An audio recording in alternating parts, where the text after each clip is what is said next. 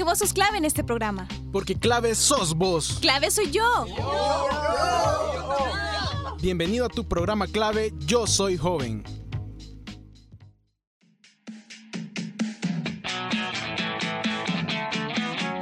Bienvenidos y bienvenidas a un nuevo programa de Clave Yo Soy Joven. Yo soy Giovanni de León y es un placer compartir una vez más con ustedes temas relevantes cada semana. En este espacio pensado únicamente para ustedes, nuestros fieles oyentes. Este día conoceremos sobre un tema muy interesante y particular. Nuestra compañera de la sección de economía nos hablará sobre el sistema impositivo salvadoreño, conocido como sistema tributario, es decir, los impuestos que un país cobra en un momento de Los economistas recomiendan que deben haber armonía entre los impuestos entre sí y entre los objetivos fiscales y extrafiscales del gobierno. Un tema no tan mencionado en la actualidad, pero muy importante de conocer. Para conocer más los detalles de este asunto, escuchemos a nuestra compañera de la sección de economía. Adelante.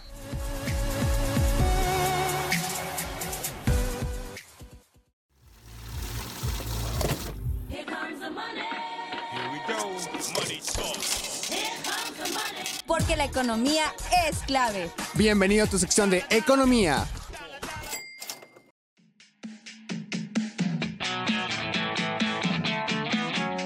Hola, hola, bienvenidos a su sección de economía. Les saluda Zuleima Isamar en este mes de junio. Espero que este día la estén pasando de maravilla. Hoy les hablaré sobre el sistema impositivo salvadoreño, es decir, el conjunto de impuestos vigentes en un país más conocido como sistema tributario. Yo sé que pocos hemos escuchado acerca de este tema, así que les explico en qué consiste. Se define como las medidas del gobierno relacionadas con el establecimiento de distintas categorías y volúmenes de recaudación de impuestos, de acuerdo con los objetivos de la política económica en general y de la política fiscal en particular. Es decir, amigos, que es un conjunto de directrices, orientaciones, criterios y lineamientos para determinar la carga impositiva directa e indirecta a efecto de financiar la actividad del Estado. Lo que también es válido mencionar es que existen tres modelos de sistema tributario, los cuales son el modelo de rentas que consiste en una base imponible en una suma de los gastos de consumo más la variación neta del patrimonio. Le sigue el modelo de consumo que trata sobre la sustitución de la imposición personal de la renta por un impuesto personal al gasto, impuesto altamente progresivo sobre el consumo total tributaciones de las ganancias de capital con alícuotas elevadas, impuestos sobre donaciones y herencias. Y finalmente está el modelo mixto, que busca un equilibrio en la distribución de la carga tributaria, la tributación a la renta y al consumo. La carga tributaria se define como el monto de los ingresos de impuestos como proporción o porcentaje del Producto Interno Bruto. En palabras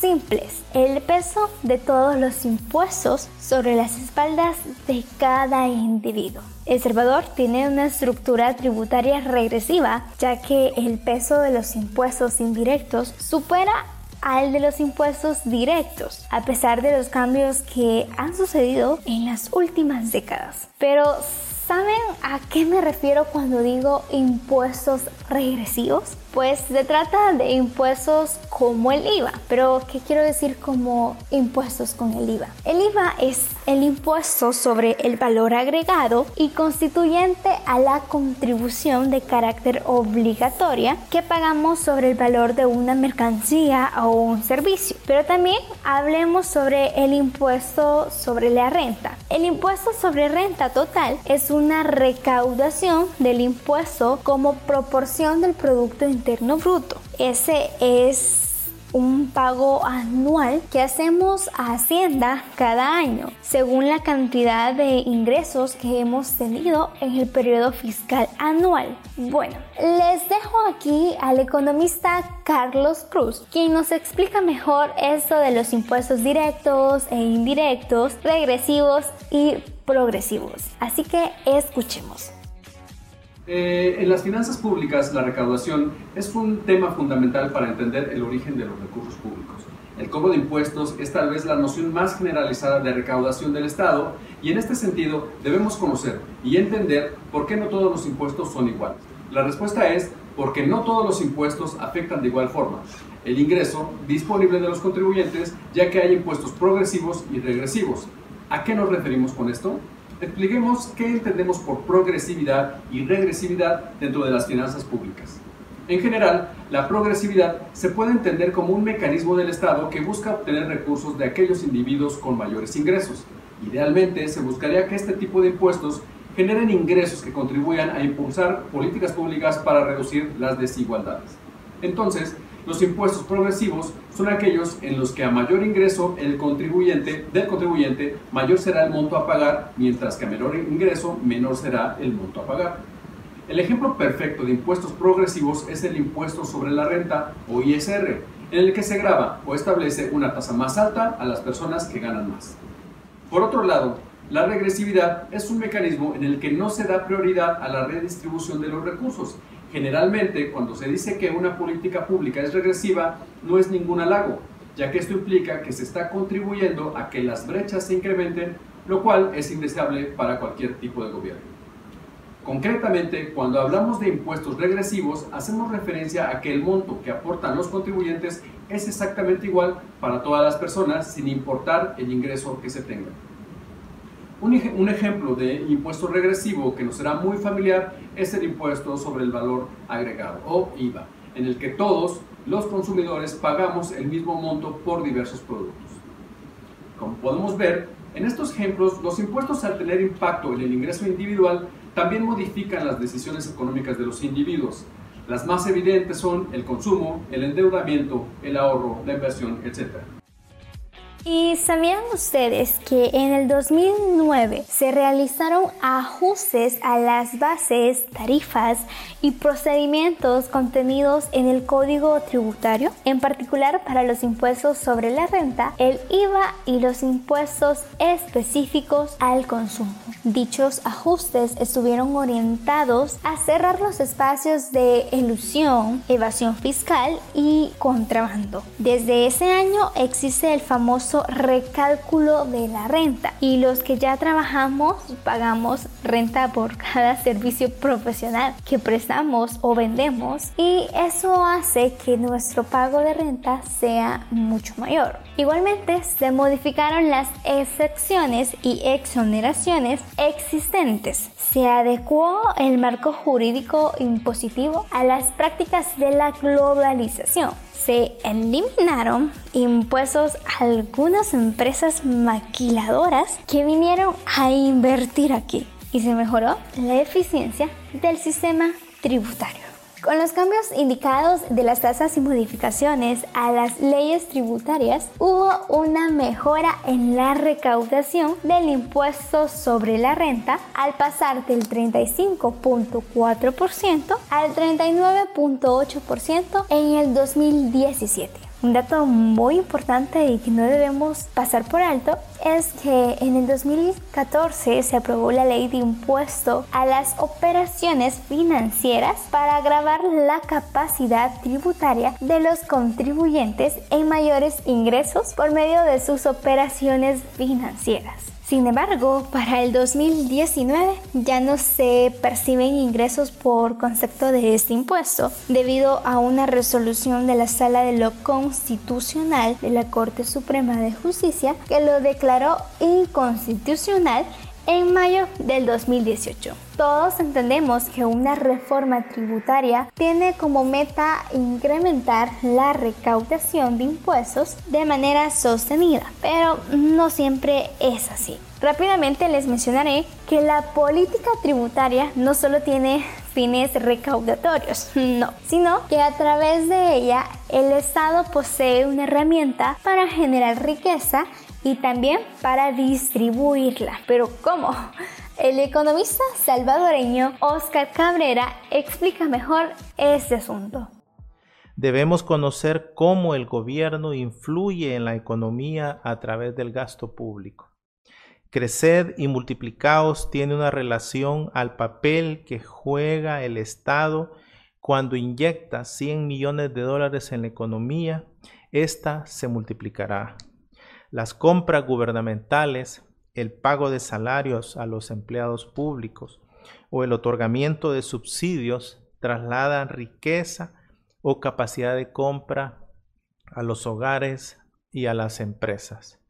Un mayor consumo genera mayor producción privada y por ende se dinamiza la economía, ocasionando un mayor crecimiento económico y un mayor ingreso disponible en los hogares.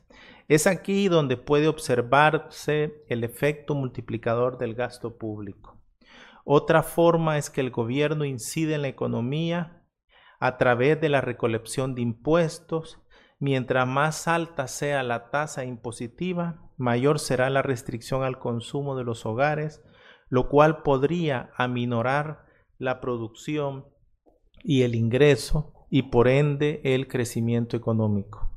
La política tributaria se desarrolla en un contexto económico, social y político que evoluciona constantemente. Es imprescindible conocerlo para comprender el porqué de algunas decisiones. Pero antes de seguir contextualizando, despejemos un poquito la mente y recordemos que el sistema tributario garantiza los ingresos públicos. Se busca obtener los ingresos necesarios para sostenimiento del gasto público, que son salarios, inversión y pago de deuda. Son ingresos destinados a la financiación del gasto público y a través de la figura del tributo se hace efectivo el deber de los ciudadanos de contribuir a las cargas del Estado, dado que éste necesita de recursos financieros para su sostenimiento. Ah, ¿y los tributos son voluntarios? No. Los tributos son ingresos obligatorios, son impuestos unilateralmente por el Estado, es decir, que los tenés que pagar sí o sí. No hay opciones. Si no pagas, el Estado te puede procesar judicialmente y puede llegar hasta ir a la cárcel. Existen al menos tres figuras tributarias, las cuales son los impuestos como el IVA, tasas municipales por el aseo o el alumbrado público y la contribución especial como la que pagamos a través de la telefonía para financiar la seguridad. Aclarando ya lo de los impuestos tributarios, les hablaré de las tasas. La tasa tiene una estructura jurídica distintiva al impuesto. Se diferencia por el desarrollo de una actividad por parte del Estado es decir, es la prestación monetaria exigida por el Estado y relacionada con la prestación efectiva o potencial de una actividad de interés público que afecta al que paga. También son obligatorias ya que siempre llevan implícita la exigencia, ya que desde el momento que el Estado comienza a prestar un servicio, el contribuyente no puede rehusar el pago de él mismo, aunque no reciba en forma directa dicho beneficio. Son llamadas también tarifas públicas. Tiene como hecho generador la prestación de un servicio individual y medido. Por ejemplo, los gastos de alumbrado y limpieza que ya mencionamos. Y las contribuciones especiales. ¿A qué me refiero con esto? Bueno, a la prestación obligatoria de beneficios individuales o de grupos sociales, derivados de la realización de obras públicas o de especiales actividades del Estado, como la contribución que pagamos en la gasolina para mantener el fobial. Es decir, son aquellos tributos cuyo hecho imponible consiste en la obtención de un beneficio o un aumento de valor de sus bienes por la realización de obras públicas o el establecimiento o ampliación de servicios públicos. Es decir, se trata de tributos que hacemos porque hemos recibido una contraprestación, siendo esa la mayor diferencia que hay con los impuestos. Algo que no podemos olvidar es que el sistema tributario es un instrumento para transferir recursos del sector privado al sector público con determinados fines y con un grado razonable de justicia en cuanto a la distribución de la carga que representa. Y a propósito de justicia, oigamos a María Elisa Vázquez, profesora de Derecho Fiscal de la Universidad Nacional de México. La justicia tributaria se sustenta en dos principios, proporcionalidad y equidad. La proporcionalidad toma en consideración dos tipos de capacidades, la capacidad económica y la capacidad contributiva. La capacidad económica va a considerar al particular de acuerdo a los ingresos que obtiene y en estos ingresos el particular debe de cubrir sus necesidades básicas. A partir de ahí, a mayores ingresos, entonces podemos hablar de que va a tener una capacidad contributiva, es decir, la posibilidad de contribuir al gasto público. Si hablamos de la equidad, la equidad se refiere a que las leyes deben de dar un trato igual a los iguales y desigual a los desiguales. Si estos dos principios están unificados en las leyes tributarias, podemos hablar de que existe una justicia tributaria.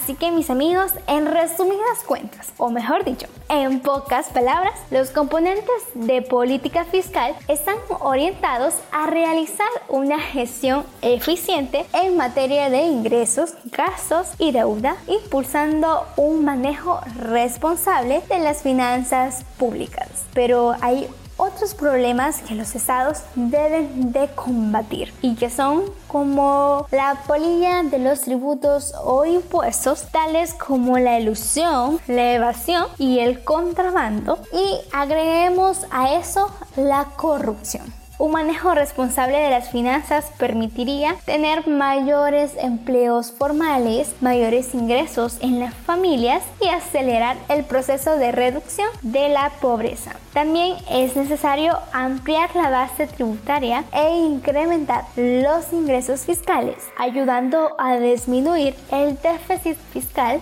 y a reducir la tasa de endeudamiento. Aunque en esos días, quién sabe. Nuestra economía crece en promedio 2.2 anual. Esta tasa es baja comparada con la que alcanzan países de la región y ese es otro obstáculo para mejorar la recaudación fiscal. Sin duda, este ha sido un tema de mucha importancia, en especial en esos días cuando debemos ser conocedores de este tipo de temas. Espero que haya sido de mucha importancia para ustedes. Así me voy despidiendo del programa de este día, no sin antes recordarles que nos escuchen semana tras semana con temas relevantes. Se despide Zuley Meixamar. Hasta la próxima.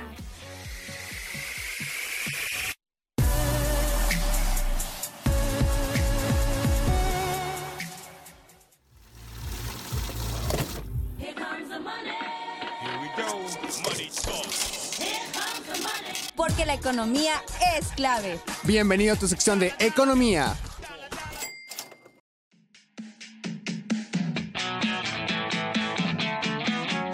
Qué interesante el tema que nuestra compañera nos enseñó este día. Para algunos podría ser hasta desconocido. Pero sabía que históricamente la recaudación de ingresos tributarios en El Salvador ha dependido principalmente de los impuestos indirectos como el impuesto al valor agregado IVA. Este tipo de impuesto ha mantenido un peso muy importante en la estructura total de los ingresos del gobierno. Por ejemplo, para el año 2018 representaron el 61% de la recaudación tributaria total. Desde otra perspectiva, la tasa de recaudación del IVA con relación al PIB se ha incrementado al igual que su base imponible, que es el consumo, desde su entrada en vigencia hasta primera fecha. Es decir, que entre más gastamos dinero, le damos al gobierno a través de impuestos, como la ven. Y las actividades más favorecidas han sido las cotizaciones voluntarias y obligatorias de seguridad previsional y los gastos en educación y salud, que en conjunto representan el 86.65% de las deducciones en el gasto tributario. Y pues ya casi se nos va el tiempo de nuestro querido programa de este día. No me puedo ir sin antes la recomendación musical del día de hoy. Les dejamos la canción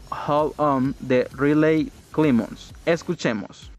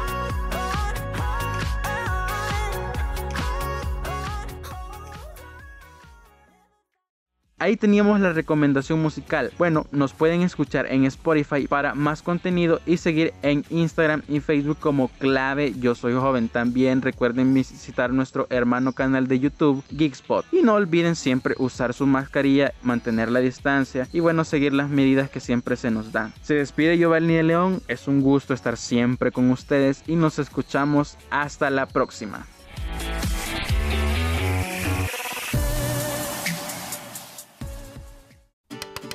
Esto fue clave, yo soy joven. Tú fuiste clave en este programa. Hasta la próxima.